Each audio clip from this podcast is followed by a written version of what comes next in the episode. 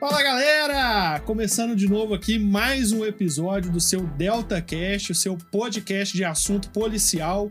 Já estamos aí caminhando com bastantes episódios da segunda temporada e hoje nós vamos receber mais um amigo aqui da nossa profissão, uh, uma, uma pessoa assim fantástica que está fazendo um trabalho espetacular dentro da Polícia Civil e nós vamos conversar com ele hoje, esse bate-papo que você já conhece, perguntar da trajetória dele, o que, que ele quis ser policial e os casos, né? Que, que é o que a gente gosta aqui, nós gostamos, vocês gostam de conhecer os casos, os bastidores de investigação. Então eu tô hoje aqui apresentando esse episódio junto com meu amigo aqui, o Buck Miller, né, não, Buck? Isso aí, e esse episódio é mais um da série que a gente vai explorar as delegacias especializadas da Polícia Civil. Todo mundo que passa, às vezes, por uma delegacia diária, a gente, né? O bairro tem uma delegacia, mas para quem não conhece, nós temos várias delegacias especializadas na Polícia Civil. Delegacia de mulheres, delegacia de homicídios e hoje vamos falar com uma delegacia, digo, falar sobre uma delegacia importantíssima que é a delegacia que apura crimes contra o meio ambiente. E vamos falar com nosso doutor Eduardo, grande amigo que está lá há algum tempo já com a palavra. Boa noite, boa noite, Gabriel, boa noite, Daniel. É uma satisfação, né, estar tá aqui com vocês, agradeço o convite. É um prazer aqui estar tá com excelentes profissionais e amigos também, né?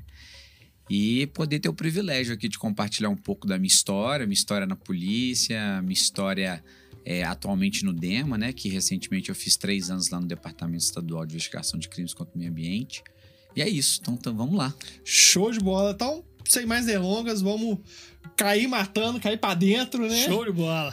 De, de, de, entender esse universo aí do Eduardo, qual que é a sua trajetória, por que que escolheu ser policial. Você tem uma trajetória antes como investigador, né? Conta um pouquinho pra gente aí. Então, Gabriel, é, minha história começa lá em 2019, quando eu prestei concurso para Polícia Civil. É, 2009. Perdão, é, não, perdão. Eu, esta, eu, estava com, eu estava com 19 anos, ah. é, lá em 2006, quando eu prestei concurso para carreira à época de agente de polícia. Hoje a nomenclatura correta é atual, né? Investigador de polícia. E já naquela época, quando eu decidi fazer esse concurso, é, na época o concurso era nível médio, né? E hoje a carreira de investigador é nível superior, né? Que valorizou bastante, muito importante a carreira dentro da nossa instituição. Sim.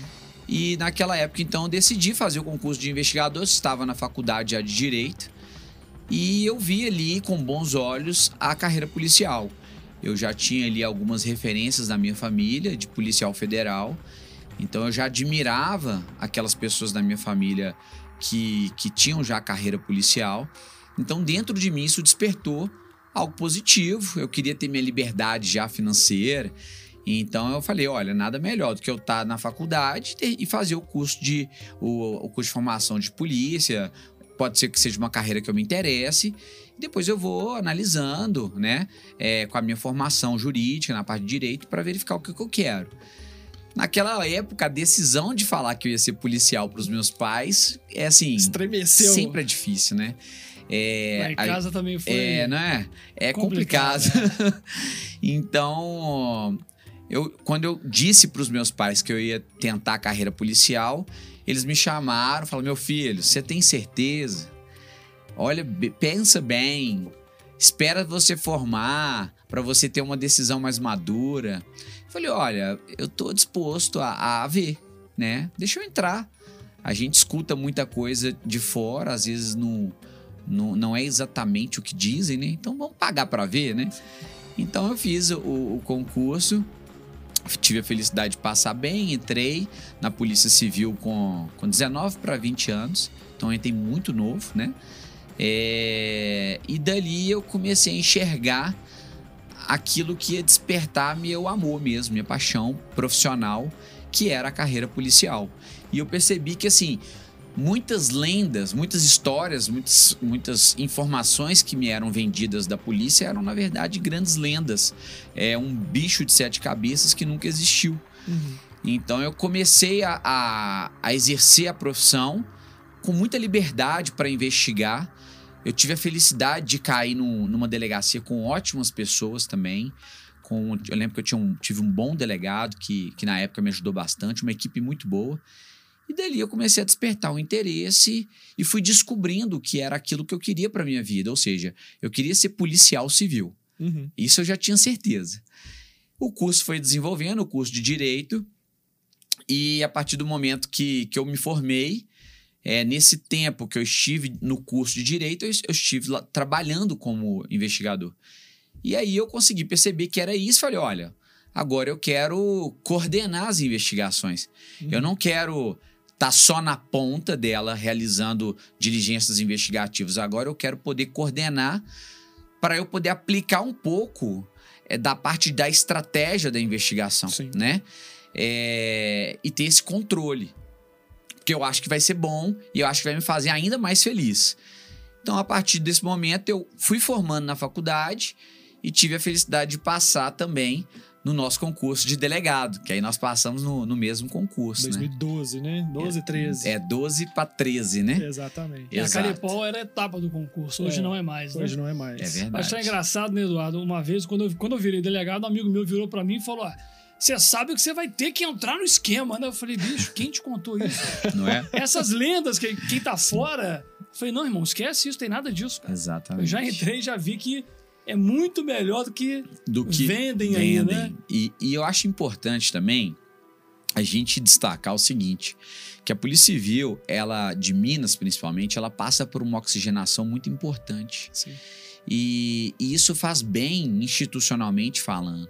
A gente começa a ver vários talentos novos, né? É, nós somos professores da Cadepol, então a gente vê também novos delegados ingressando depois do nosso concurso, ainda mais talentosos Sim. e que vão fazendo a nossa instituição cada vez mais rica, mais rica intelectualmente falando, né? Então esse crescimento institucional, ele vem dessa oxigenação com Sim. os concursos e a gente vê também o perfil dessa, dessa, dessa nova turma que vai chegando na instituição, que vai estabelecendo novos conceitos, um, nova, uma nova visão. Obviamente, sem desmerecer o que já passou, que a nossa história é linda, institucionalmente falando. A gente aprende com os antigos. Aprende né? com os antigos e a gente vai aperfeiçoando, assim como os novos também que estão entrando, aperfeiçoando ainda mais o que nós já estamos fazendo, né? Exatamente. Então, isso é muito importante. Então, passei para delegado.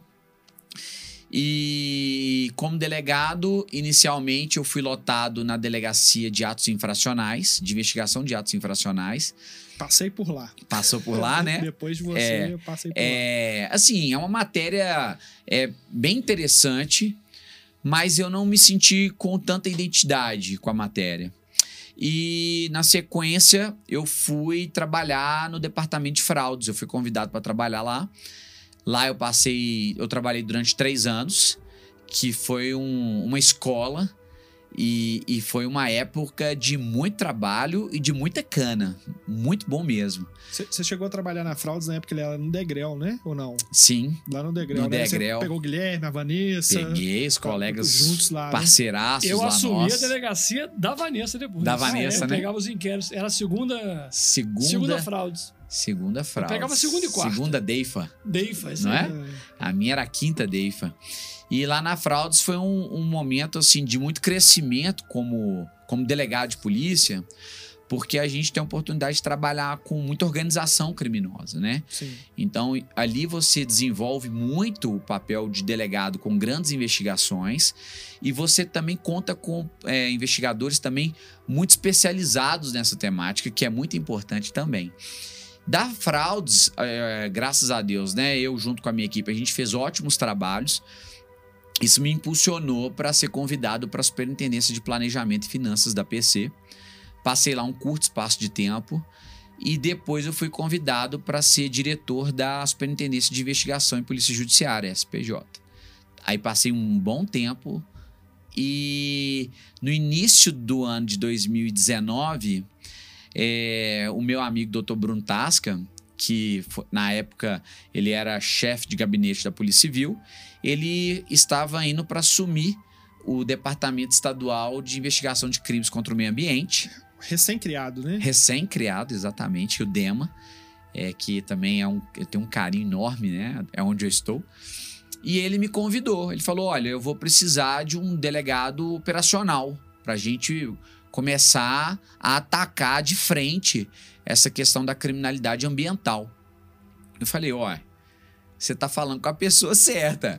Se tem alguém que gosta de trabalhar na ponta da investigação, sou eu. Então, é, eu aceitei de pronto o convite dele. É, também tenho que agradecer a chefia, né, que autorizou a minha ida pra, com ele para o DEMA. E em 2019, eu, então, eu cheguei no DEMA, eu e o Dr. Bruno. A gente chegou em meados do mês é, de janeiro. E na sequência das semanas, teve o maior desastre socioambiental do país. Vocês já né? chegaram né? pegando é, foi, uma bomba, né? Foi. Que aí a gente chegou e aconteceu, então, aquele crime, né? Sim. É, Essa aquela que, tragédia. Que fique claro, né? Crime. Sim, Essa é a crime. palavra. Com certeza. Sim. O crime que ocorreu é, em Brumadinho, né?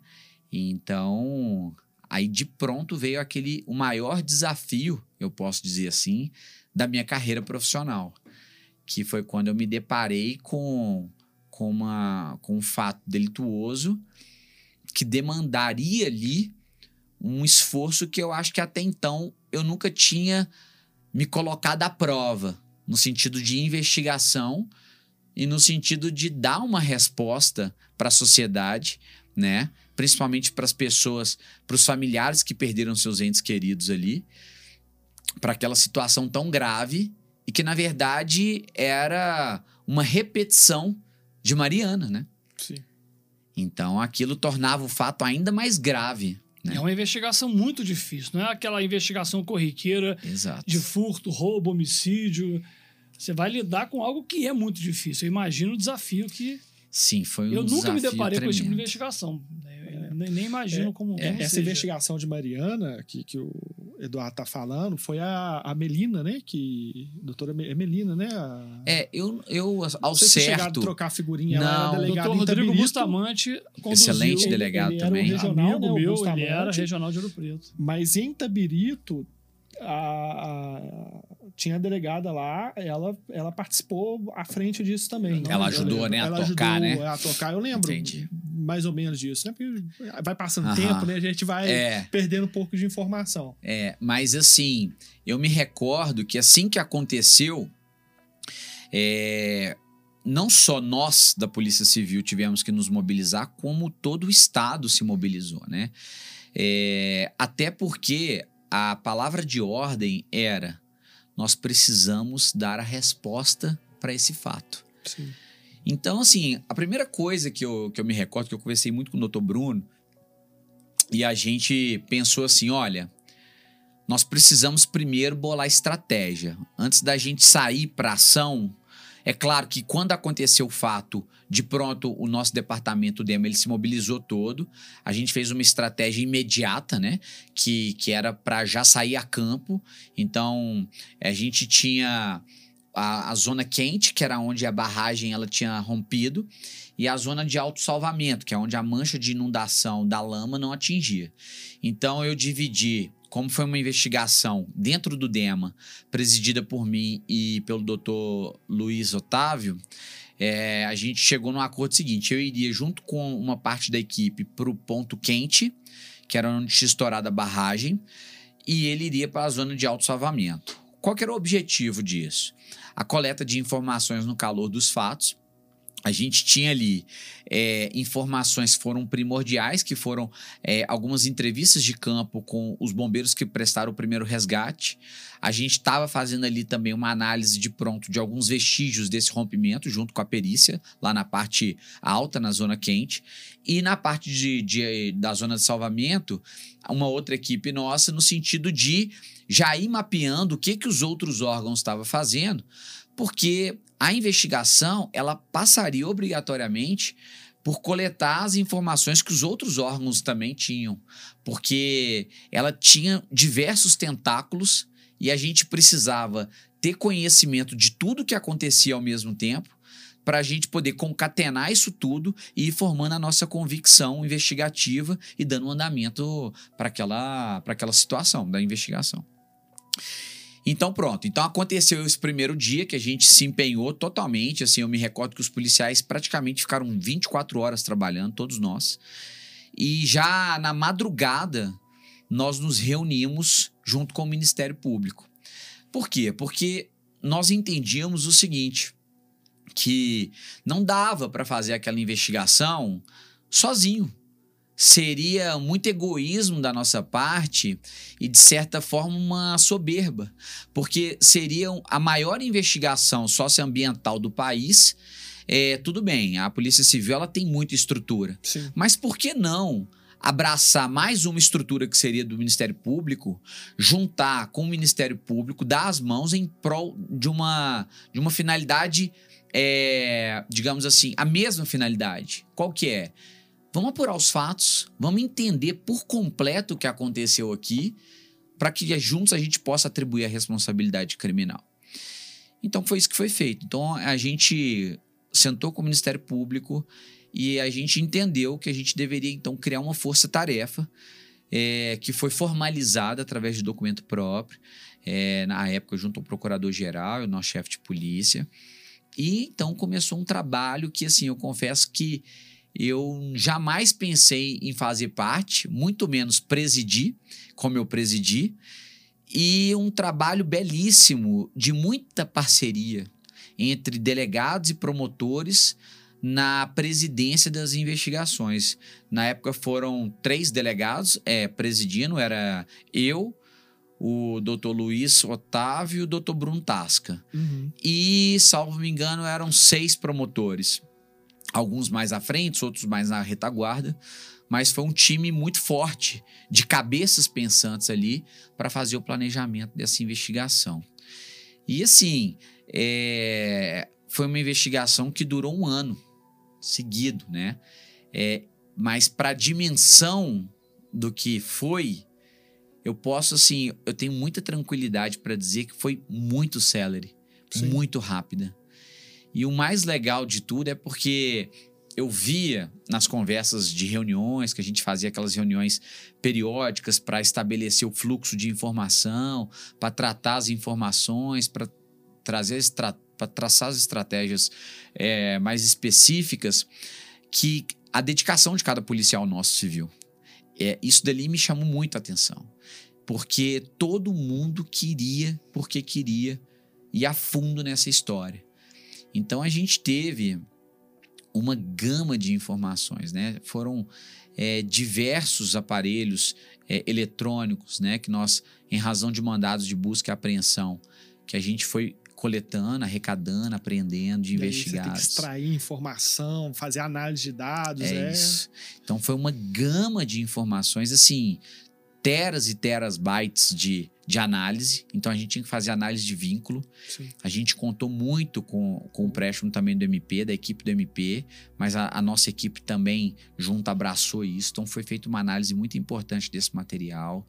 É, foram, digamos assim, nós realizamos também alguns mandados de prisão temporária que também foram importantes para a investigação, assim, para o curso da investigação. E, e à medida que a gente ia, é, digamos assim, analisando e fazendo as realizando as análises de vínculos, a, a verdade ia aparecendo. Uhum. Então, a, aquela sensação no início, aquele temor no início, assim: olha, é, esse é o maior desafio da nossa vida. Será que a gente vai conseguir? Porque a gente é delegado de polícia, mas a gente é ser humano. Exatamente. Não é verdade? Então, a gente se questiona. É, isso é normal. A gente fala: olha, isso é um desafio enorme. Será que eu vou conseguir? Será que a nossa equipe vai conseguir? Será que a gente vai dar conta? Como é que isso vai terminar? Por mais que eu, que eu queira e que eu sei que eu vou me dedicar, que a nossa equipe vai, vai, vai apresentar uma dedicação exclusiva para isso, mas como será que vai terminar essa história, né?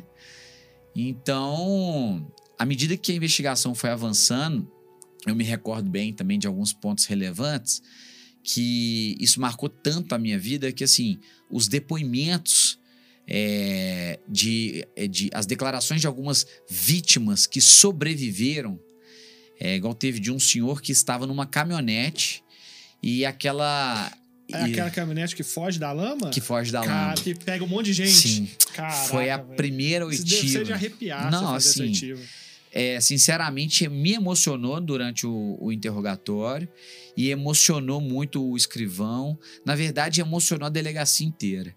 É, foi muito comovente, porque, assim, na hora que a gente começou a fazer a oitiva, ele começou a contar, porque a gente pede uma ordem cronológica é, do acontecimento, porque a gente precisa retratar exatamente como que aquela pessoa vivenciou aquele fato relacionado ao crime.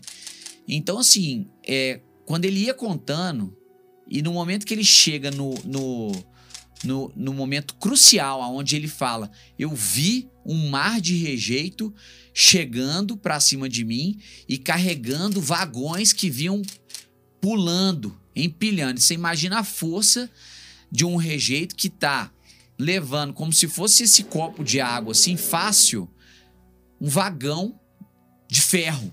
Então, o peso e a força disso. Então ele viu, é, eu lembro muito bem que, que, que essa pessoa me disse assim: Doutor, eu tinha certeza que eu ia morrer. Eu não tinha a menor dúvida. Eu falei, eu vou morrer. E aí diz, é, eu me recordo bem que ele falou que o vagão, na hora que ele olhou para cima, ele viu o vagão vindo. O vagão veio e ao invés de bater em cima da caminhonete que ele estava dirigindo, bateu na frente. Então fez com que a caminhonete ela subisse. E a lama nem com isso passou por cima dele, porque poderia teria ali consequentemente asfixia, né? Sim. Ele iria provavelmente virar óbito por asfixia. Sim. Então, esse momento foi muito chave porque ele se emocionou muito e a própria filha que estava com ele durante o depoimento, confortando ele também, porque aquilo foi um milagre, né? Nossa, tá doido. É, então, é, e a riqueza de detalhes, isso tudo foi muito importante para a investigação. Vocês chegaram a ouvir quantas pessoas nesse caso aí? Olha, com certeza mais de 100 pessoas, certeza absoluta. Eu não consigo te dar um número certo, mas é, foram mais de, de, de 100 pessoas. É, eu me recordo bem também, Gabriel, é que na intenção de agilizar a investigação, a gente teve que pensar em estratégias para quebrar algumas coisas protocolares de uma investigação comum. Então, por exemplo, a gente tem o costume de intimar uma pessoa para ela ir até a delegacia para a gente colher o depoimento, as declarações dela. No caso de Brumadinho, a gente tudo a gente tinha que conciliar a logística, porque Brumadinho não está em Belo Horizonte. Sim. O departamento nosso especializado de investigação de crimes contra o meio ambiente é em Belo Horizonte e Brumadinho está em torno de uma hora, uma hora e pouco de Belo Horizonte. Então, a gente tinha que pensar na questão social também. Que as pessoas que estavam lá em Brumadinho, que a gente precisava ouvir, elas também talvez não teriam tanta condição de vir a Belo Horizonte. Sim. E a gente não tinha tempo para fazer dessa forma protocolar um a um. A intimação para esperar, para ouvir. Tal. Então, o que, que nós resolvemos fazer? Um multirão de oitivas. E foi muito importante que nesse próprio multirão a gente estabeleceu dentro de uma, de uma faculdade em Brumadinho uma base e ali todos os policiais e isso me também me enche os olhos porque eu pude ver ali o seguinte a dedicação era tanta que delegado, escrivão, investigador, promotores, assistentes da promotoria, todos dando a mão e cada um fazendo uma oitiva para escutar ao mesmo tempo várias vítimas sobreviventes ou vários familiares de vítimas sobreviventes que tinham informações relevantes para a gente coletar. Bacana. Então foi muito importante isso e para aquelas vítimas sobreviventes a gente já tinha de imediato o nosso Instituto Médico Legal também estabelecido dentro dessa faculdade para já agilizar os exames periciais. Então a gente fez um, um mutirão que ali a gente conseguiu dar uma dinâmica, um, um, uma potência na investigação muito grande. Porque senão a gente não conseguiria terminá-la rápido. E talvez se, deve, se deixasse para um outro momento, poderia perder informações, poderia perder essa possibilidade de fazer o exame ali na hora. Ah, Perfeito. Ah, porque aí depois a pessoa não vai, aquelas complicações que a gente sabe que tem investigação. Então foi. Não, e o ML bacana. brilhou também, né? Brilhou. É, a quantidade é de exames de DNA que eles fizeram em curto espaço de tempo para dar o, né, o conforto para a família também, Sim. né? Isso aí foi. Sim, é exaltado é... até nas redes sociais. Com certeza. Quer dizer, na, na imprensa. Na imprensa. É, eu falo assim, Daniel, o seguinte: que esse fato em si me fez enxergar é, a grandeza da Polícia Civil do Estado de Minas Gerais. É, é impressionante como nós temos excelentes profissionais em todas as carreiras. Sim. E, e, e, assim, impressionante como o trabalho foi muito bem feito e nós conseguimos criar uma orquestra harmônica. Ou seja, foi todo mundo conversando a mesma língua e a coisa foi fluindo muito bem. Por que, que eu estou dizendo isso? Se a gente pegar para separar etapas, é, a gente, é, nós tínhamos ali um cenário de guerra que infelizmente é, a gente é difícil falar, mas nós tínhamos segmentos corpóreos a lama, ela tinha uma força tão grande que eu me recordo que quando a gente chegou no local, os trilhos de ferro, tudo que era ferro estava retorcido. Então você imagina que se uma lama faz isso com um ferro, o que ela faz com o corpo humano. Então daí dá para a gente ter ideia, né, infelizmente, do que, que aconteceu com várias vítimas, né? É, é, 270 e tantas vítimas, porque ainda tem a, tá faltando, se eu não me engano, mais três é, pessoas a serem encontradas. Então, assim, então para todo esse processo, a gente teve que estabelecer uma cadeia de procedimento. Então, encontrava algum segmento. Isso ia para onde? Para o Instituto Médico Legal e para o nosso Instituto de Identificação. Então foi um trabalho muito primoroso da perícia e, da, e do Instituto Médico Legal de identificar a vítima e a gente conseguir mapear cada pessoa para que a gente conseguisse, de, através de uma assistência social da Polícia Civil, chamar a família para ela poder ter o respeito ao luto dela. Então, todo esse processo, além da gente cuidar da investigação, a gente cuidou da identificação e da parte social.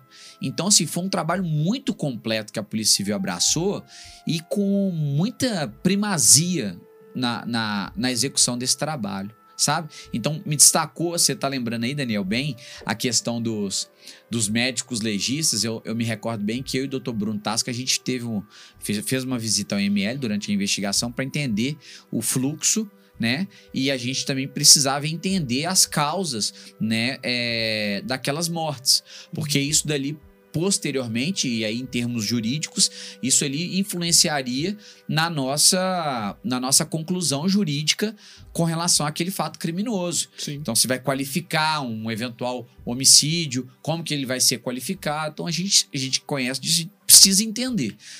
E assim, quando você visita o IML, eu lembro bem, assim, como todos ali estavam empenhados, e, 24 horas, tinha turno sobre turno, porque não tinha hora para o bombeiro encontrar, Sim. infelizmente, uma nova vítima. Então, não podia parar. O processo durou uma investigação. Era 24 horas sobre 24 horas. Ninguém parava, ninguém dormia.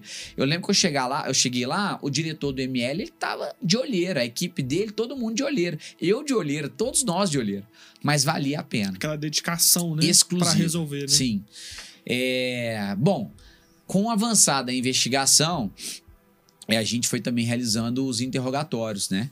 Os interrogatórios dos investigados, que também revelaram informações primordiais para a gente conseguir entender é, que estava tendo o, o que? Uma ocultação da real situação de algumas barragens de rejeito de minério, principalmente aqui em Minas.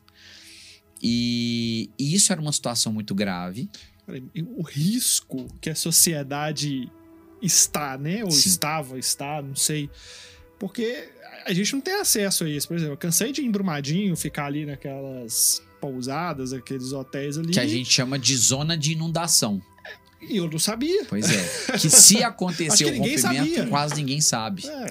Ué, não é. teve lá macacos que ah, os restaurantes praticamente faliram depois do, do episódio, porque podia chegar lá, tinha podia. uma outra barragem, ou seja, é. uma cidade é. acaba é, com, com isso. Verdade.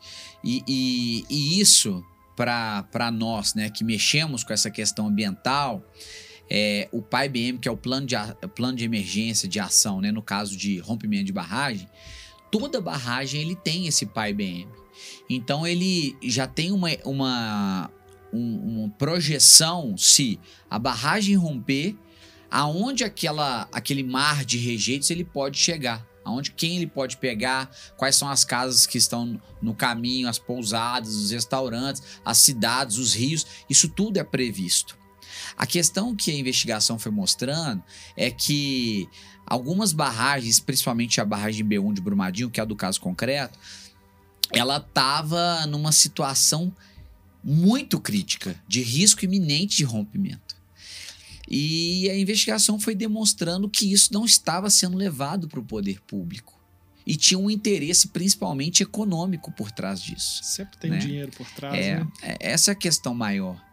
Então, é, à medida que isso foi aparecendo, nós conseguimos, é, de forma técnica, provar dentro do inquérito, ou seja, trazer à luz, trazer a verdade, o que, que realmente tinha acontecido ali. É, de modo que, no final das contas, é, essa situação, ou seja, de ocultação das autoridades públicas de informações de extrema relevância e geraram essa ocultação, demonstravam a assunção de um risco conhecido, Sim. né, que seria o que o rompimento e consequentemente a perda de vidas e de desastres ambientais incalculáveis, né? Esse risco ele foi assumido. Sim. Né? Então, esse risco ele era conhecido, ele foi assumido e aconteceu, infelizmente, o que aconteceu. A gente teve é, 270 e tantas mortes né? É, razão pela qual a Polícia Civil e o Ministério Público, no final, nós tivemos a conclusão por homicídio du, é, doloso, qualificado, duplamente qualificado, em razão dessas 270, na época, 270 mortes, que ainda não tinham ainda se identificado as outras vítimas, e ainda a responsabilização por diversos crimes ambientais, crimes de poluição, crime de poluição hídrica, é, crimes é, também contra a fauna, enfim, diversos outros crimes, e aí nós responsabilizamos as duas empresas que estavam sendo investigadas e ainda responsabilizamos as pessoas físicas que representavam essas empresas com relação aos fatos. É, na época, eu me recordo que é, foi feito o indiciamento por parte dos delegados de polícia, o Ministério Público ofereceu a denúncia, é, e na época também foi recebida aqui pela, se eu não me engano, a segunda vara criminal de Brumadinho recebeu a denúncia e essa situação foi é, está sendo é, tendo uma evolução processual penal com relação a isso, que tem algumas discussões que estão acontecendo sobre a competência para o pro prosseguimento da análise desses fatos. Se é se lembra, estadual, se é federal, né? Você é. lembra quantos indiciados foram? Olha, pelo que eu me recordo, foram 16 pessoas físicas, é, envolvendo tanto o corpo gerencial quanto o corpo diretivo da, da, das empresas. É, os tomadores de decisão, no Exatamente. Caso, né? É, porque a gente conseguiu mostrar uma cadeia de responsabilidade com relação ao fato. Porque não dava para a pe pegar somente uma pessoa para dizer, olha, só essa pessoa está responsável. Não. A gente está falando de informações que eram compartilhadas, conhecidas e a assunção do risco também nesse sentido. Sim. Então, por isso essa responsabilidade de mais de uma pessoa, no caso 16, se eu salvo me engano, e também a Lei Ambiental 9605 de 98 nos permite também imputar responsabilidade criminal para a pessoa jurídica, que Sim. isso também é uma inovação muito importante da legislação, né?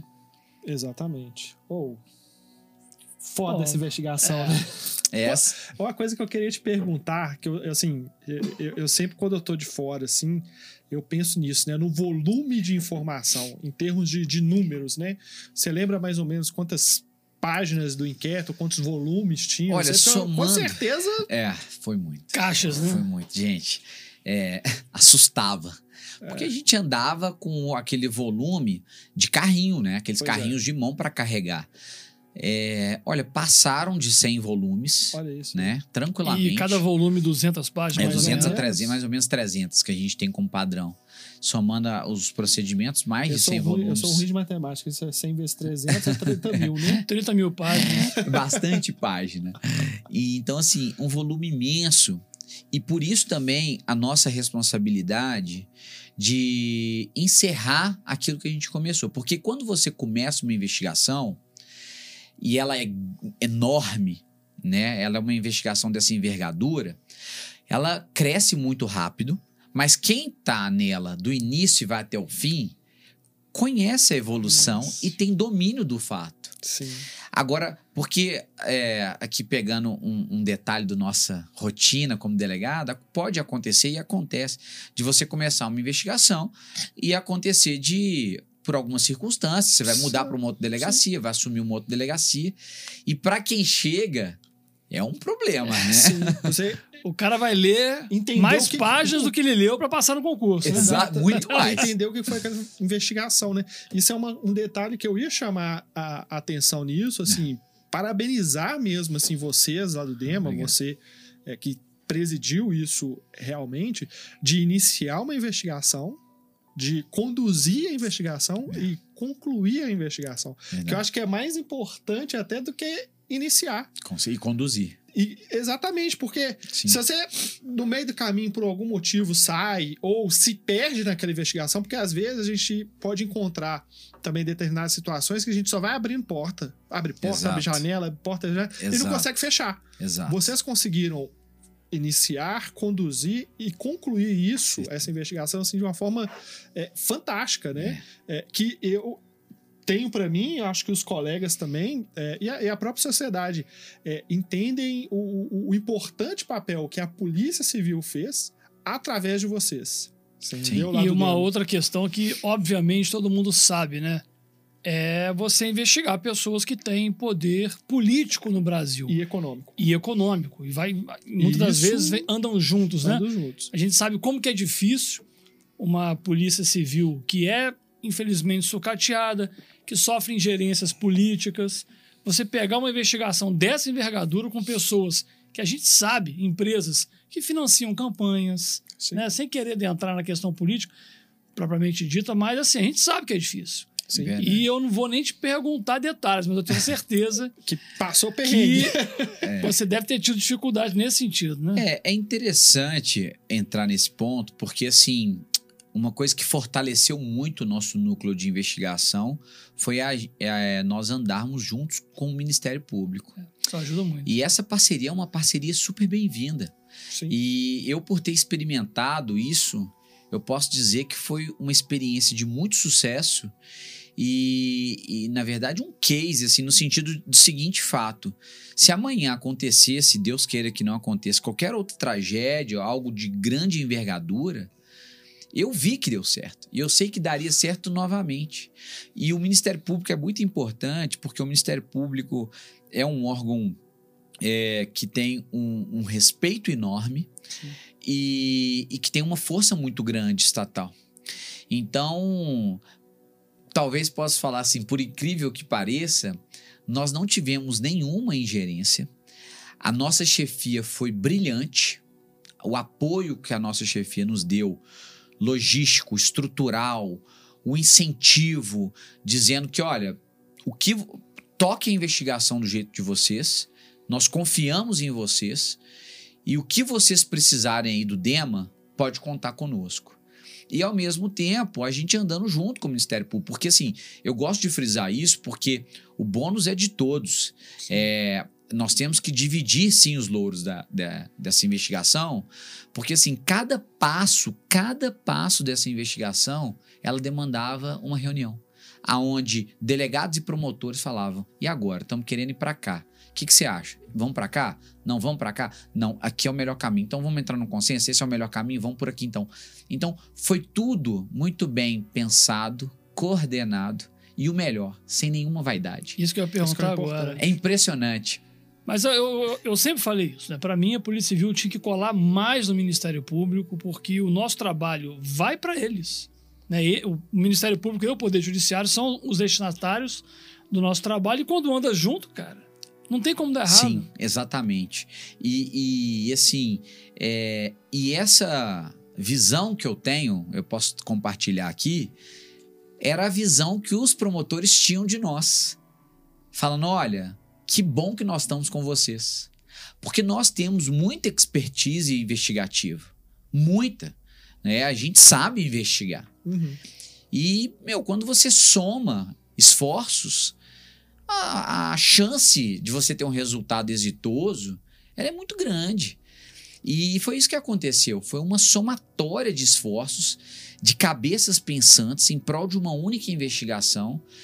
E que, assim, é, e agora voltando àquela minha pergunta lá do início, né? Quando rompeu a barragem. Será que eu vou dar conta? Será que a gente vai dar conta? E hoje, assim, com muita tranquilidade, eu respondo assim: nós demos conta do recado. Sim. Nós conseguimos extrair a verdade dos fatos e apresentar uma, uma conclusão jurídica, uma responsabilidade criminal de forma justa, responsável e da forma como deveria ser. Então, isso traz muita tranquilidade para mim, para aquela primeira, para essa pergunta do Sim. início. Porque o desafio era enorme, o desafio pessoal era enorme, e a pressão de, de você dar uma satisfação para a sociedade com o cargo que você ocupa e com a obrigação que você tem também é enorme. E você ter esse sentimento de dever cumprido é muito importante, é muito bom. E hoje eu, graças a Deus, a gente no final da investigação, a gente sentou, foi essa palavra, dever cumprido. A gente conseguiu apurar por completo o que nós entendemos que é a verdade dos fatos e entregar para a justiça. E aí a gente espera que não aconteça de novo, mas se acontecer, você já conhece o caminho das pedras, né? A gente já tem o know-how, né? É, e assim, e, e, e né, complementando, é, é muito bom, o, o, Gabriel disse bem aqui, o DEMA é um departamento de polícia novo, recente. Sim. Então foi uma mega de uma responsabilidade. A Polícia Civil ela tem vários outros órgãos. A gente estava ali diante de uma notícia também de um, de um eventual crime de homicídio. Poderia ter sido a investigação assumida pela, pelo Departamento de Homicídios, que é um departamento fenomenal da Polícia já Civil. Já trabalhou lá, lá, né, Daniel? Excelente. Excelente. Cara. O pessoal é... é altamente qualificado. E esse, essa responsabilidade ou essa confiança foi dada ao Dema, né? Sim. Na, na chefia do Dr. Bruno Tasca, amigo meu, extremamente competente. E, e, como eu disse, graças a Deus a gente deu conta do recado. E o DEMA é um departamento, assim, muito atuante. É isso que eu ia te perguntar agora, né? Aproveitando uhum. a sua vinda aqui, né? Infelizmente o tempo passa rápido aqui, né? A gente vai Verdade. envolvendo os casos e tal. Mas conta pra gente essa importância do DEMA, né? Da Polícia Civil é, de ter é, um, um, departamento especializado em crimes ambientais. Que o pessoal pensa, ah, crime ambiental vai mexer com, sei lá. Vai cortar uma árvore, vai caçar uma paca, é, né? matar um javali, né? É, é, um negócio muito maior. Inclusive, o Eduardo, para quem não sabe, ele presidiu uma investigação que eu tive a, a, o privilégio de participar do, de uma operação, é, é, que é da, da, questão da, da pichação, né? Aqui, aqui em Belo Horizonte. É, esse pessoal aí que gosta de, de avacaiar com patrimônio é, é. histórico e cultural aqui da, da cidade, uma, uma, investigação também fantástica, que a gente poderia ficar aqui horas e horas falando dela poderia, também. Com certeza. Porque foram vários desdobramentos, várias Sim. etapas, né? Mas assim, a, a, traz pra gente, pra nossa realidade aqui, a realidade do público uhum. que tá uhum. ouvindo a gente, Sim. essa importância do DEMA, né? De ter um departamento, a Polícia Civil ter um departamento que é especializado nos crimes ambientais. Por que que isso é importante, né? Certo. Então, é, o crime ambiental, a, a, temática né, do meio ambiente, né, ela está em voga, né, ela está em alta. Né? O meio ambiente ele é importantíssimo para todos nós, né? E cada vez mais é, enxergar isso com bons olhos, enxergar a importância do meio ambiente, tem crescido no ambiente acadêmico, tem crescido no ambiente institucional. Então, assim, as empresas, elas têm se preocupado mais com esse tema e preocupado, inclusive, com as sanções que elas podem ter em caso de desrespeitar o meio ambiente. É, o, o, Departamento Estadual de Investigação de Crimes contra o Meio Ambiente, o DEMA, ele, ele, é, ele é fundamental, no meu ponto de vista, é, para a sociedade como um todo, e especialmente para o meio ambiente, porque ele vai atacar todas as nuances do meio ambiente.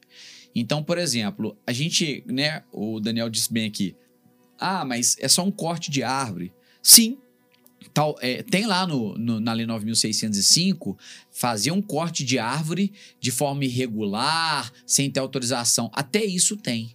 Só que ele vai do crime mais anão aos crimes mais graves ambientais possíveis. Então nós temos um desmatamento, um né? desmatamento de área de preservação permanente, um desmatamento de bioma de Mata Atlântica, é, e isso tem interferência direta no nosso ecossistema, no nosso clima, em tudo. Então, a importância de você ter, e você tem também crimes de extração ilegal de minério, Sim. você tem crimes que às vezes podem ser considerados, crimes ambientais, às vezes considerados é, menores, por exemplo, pichação. Só que a pichação, o, o Gabriel disse bem aqui, ela analisada de forma singular, sim, ela é, ela é um crime ah, não, um crime pequeno. Só que a diferença da visão dos departamentos especializados é enxergar o fenômeno por trás do crime. Exatamente. E é isso que nós ali do Departamento Estadual de Investigação de Crimes contra o Meio Ambiente, o DEM, o que, que a gente resolveu fazer? Vamos entender esse fenômeno. Por quê? Ora, a gente está aqui trabalhando com pichações reiteradas e que não param. O volume está crescendo. Nós precisamos entender o que está por trás. E por trás a gente enxergou que isso era um movimento organizado. Às vezes briga de gangues, né? Não, várias gangues várias instaladas gangues. em Belo Horizonte. E, uma querendo aparecer mais que a outra. E isso envolve é, a necessidade de ganhar mais status em um meio artístico ali que, que curte essa parte, né? Mas que nós estamos falando de crime. Sim. E de organização para a prática de crime. Então, a partir do momento que a gente trabalhou com, com inteligência, com reunião de informações e análise de vínculo, a gente conseguiu mostrar para a justiça e falou: olha, não estou falando de pichação. Eu estou falando de associações criminosas instaladas que usam o meio delas para promover pichação e outros crimes. Então isso tem que ser reprimido como tal. Sim. O Estado tem que se preocupar com isso. Porque o Gabriel disse bem, é, esse ato criminoso, ele vai contra o meio ambiente, mas vai contra o patrimônio das pessoas. Você tem pessoas, todos nós procuramos obedecer à lei, conquistar o nosso salário e com isso conquistar algum bem ou outro que é importante para a nossa vida. E aí vem uma pessoa, no caso uma associação criminosa, e vai lá e detona o seu patrimônio. É. Como que é isso? Fora isso, a gente tem, tem as questões de patrimônios é, tombados, monumentos tombados, que são importantes. Você tem Igrejinha da Pampulha, você tem outros lugares. E, e isso estava sendo atacado indiscriminadamente. Então o Dema veio para colocar um freio nessa, nessa, nessa organização que tinha aqui em Belo Horizonte. A gente conseguiu desarticular já três associações criminosas. Pessoas foram presas, né? Foram presas. Então, fica um As pessoas acreditam. Aí, é exatamente. As pessoas acreditam que não. É isso não dá nada. Dá. Dá. Nós, nós conseguimos montar uma investigação importante que recebeu avaliação do Ministério Público e foi convalidado pelo Poder Judiciário com mandados de prisão inclusive prisões preventivas. Então, assim, são, foi, a gente está tratando esse fato de forma grave, como ele merece. Sim. Né? E para proteger uma capital que sempre foi conhecida por ser uma das capitais mais pichadas do Brasil. Então, assim, é, essa, o DEMA ele tem esse olhar especializado para todo e qualquer tipo de crime ambiental. Então, ah, é considerado menor, mas o DEMA está analisando o todo e não aquele crime específico. E aí nós vamos lá e fazemos a repressão qualificada. Então, o que começa? Sim, pode acontecer de, desde uma árvore, aí numa extração ilegal de minério, que vai movimentar bilhões, a, a gangues voltadas para pichação na nossa capital, a invasão de terrenos públicos para estabelecimento de loteamento também, que a gente fala que é, que é a questão do parcelamento irregular do solo. Uhum. Isso acontece ainda hoje Sim. na capital em, em, a, a, em regiões de todo tipo. A gente já pegou, a gente tem lá operação de regiões mais pobres e de regiões ricas de Belo Horizonte, aonde acontece isso. Então, a importância de você ter um departamento como nós para também reprimir e impedir um crescimento demográfico desorganizado, reprimir organizações criminosas que estão por trás de invasão de terreno público, de consolidação daquele terreno e de propiciar gás, luz clandestina, é, construções clandestinas, um povoamento daquela região de forma clandestina, que no final das contas vai contribuir para o quê? Para o aumento do crime, vai, vai, propiciar o tráfico de drogas. Até uma constituição de milícia, né? Muito comum no Rio de Janeiro. Comum no Rio de Janeiro. Então, assim, é, o ataque aos crimes ambientais, ele vai muito além daquela, ah, é um corte de árvore, né? Que a gente brinca muito. Então, o crime ambiental ele tá em alta e também a repressão a ele está em alta. Eu gosto muito de destacar isso porque o DEMA hoje ele é um departamento de destaque na, na nossa instituição e, e a gente vê e já vem colhendo os frutos do nosso trabalho, que é principalmente a aproximação do Ministério Público conosco. Então a gente já conseguiu estabelecer várias parcerias é, institucionais que trazem, inclusive, recursos para o nosso departamento. Ah, que eu reper... vi recentemente isso aí, né? eu achei As viaturas, né? Exato. então, assim, a gente consegue, mostrando o trabalho efetivo, é, a gente consegue o apreço de, de, outros órgãos que nos ajudam equipando o nosso departamento. Hoje o DEMA ele conta com drones de última tecnologia, nós contamos com viaturas é, de ponta e isso tudo repercute, é um ciclo, né? Sim. É, você ganha equipamento, você tem uma estrutura, você tem profissionais capacitados, você propicia uma investigação de qualidade, você diminui a criminalidade ambiental. Então, e vai girando assim. Então, eu tenho a satisfação mesmo de eu encho os olhos para falar do departamento, porque são três anos de muita alegria e de bons resultados. E assim, é com todo respeito aos policiais que já passaram por lá, mas vocês nos últimos anos deram um destaque que eu desconhecia, particularmente. A gente está nove anos da polícia, Cara, né? Que... E vocês deram um destaque, você, o Bruno, o Luiz Otávio, são amigos Sim. nossos também. Antes, Carol, né? Carol, também estava lá. E todos os demais, tem dois escrivães que um já trabalhei com ele que está lá.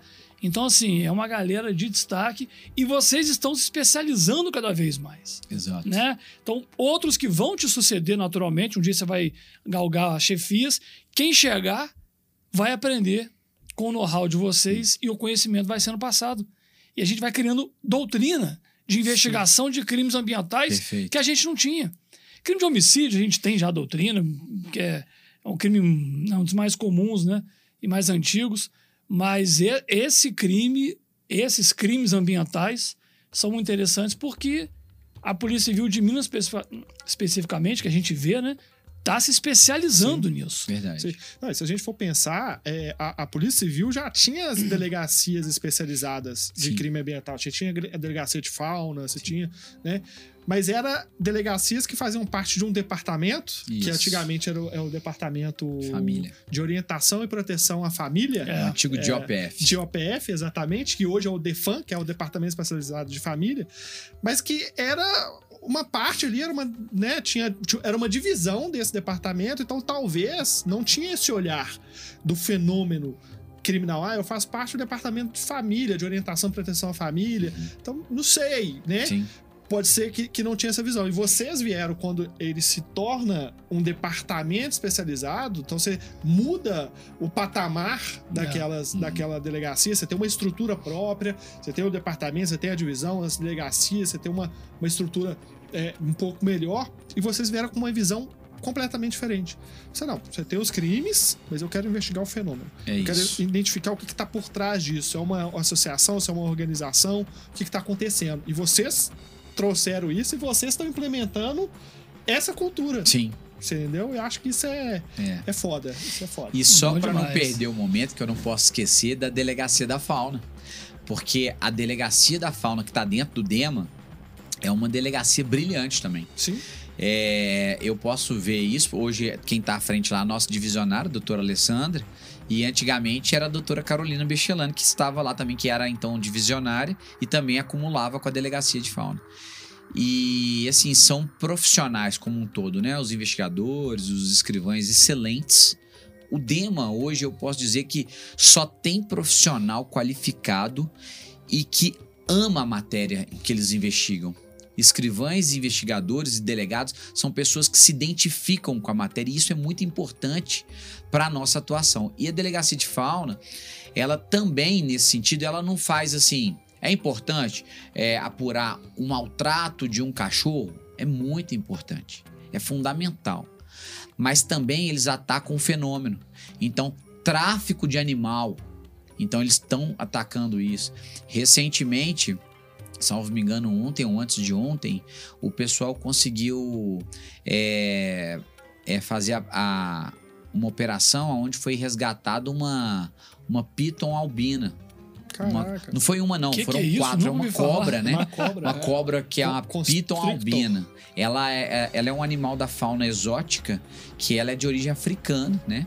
E, e assim, um trabalho investigativo brilhante aonde foi verificado isso. Há pouco tempo também fizeram um trabalho também lá na fauna para identificar uma clínica veterinária que estava é, ah. praticando não só crimes de maus tratos, mas estelionato. Foi em contagem isso?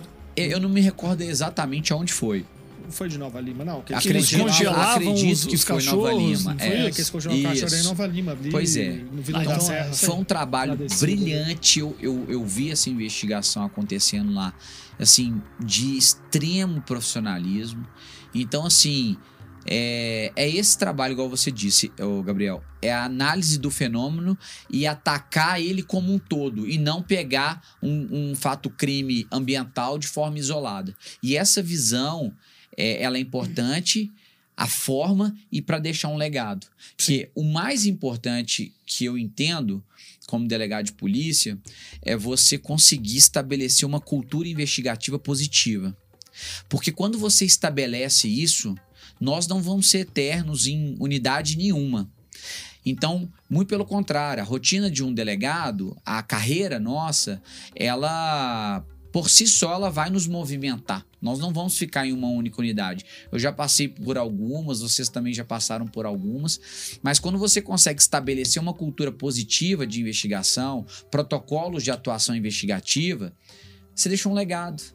Então pode ser que quem entre queira mudar, mas a chance grande é que quem entra e fala: tá ganhando esse time, time que tá ganhando não se mexe vamos seguir nesse caminho. E vão aprender com quem já está lá. Exatamente. Né? Exatamente. É interessante, né? É, o crime de maus tratos, a cão e gato, é uma qualificadora hoje. Sim. Caiu na prova de delegado. É. Como questão ah, certa, caiu, Verdade. caiu. E até destacar um delegado de São Paulo, Bruno Lima, que é deputado hoje. Deputado. Ele tem uma, uma, uma atuação muito grande no combate a maus tratos de animais. Eu já tive o prazer de conversar com ele uma vez pelo, por rede social. E ele era delegado, virou deputado e a, a, a, ele atua diretamente no combate aos maus tratos contra animais. Que é muito importante. É né? fundamental. Sim. Porque isso foi ignorado ao longo da história, né? Essa questão do, do, do dono não dar atenção devida para o seu animal, né? Principalmente um cão ou um gato, que é um animal que se torna, hoje em dia a gente vê da família, né? É filho é filho, né? E dá despesa. O meu tá dando muito. Dá é, muita. É. Cara, eu, Mas eu vale adoro,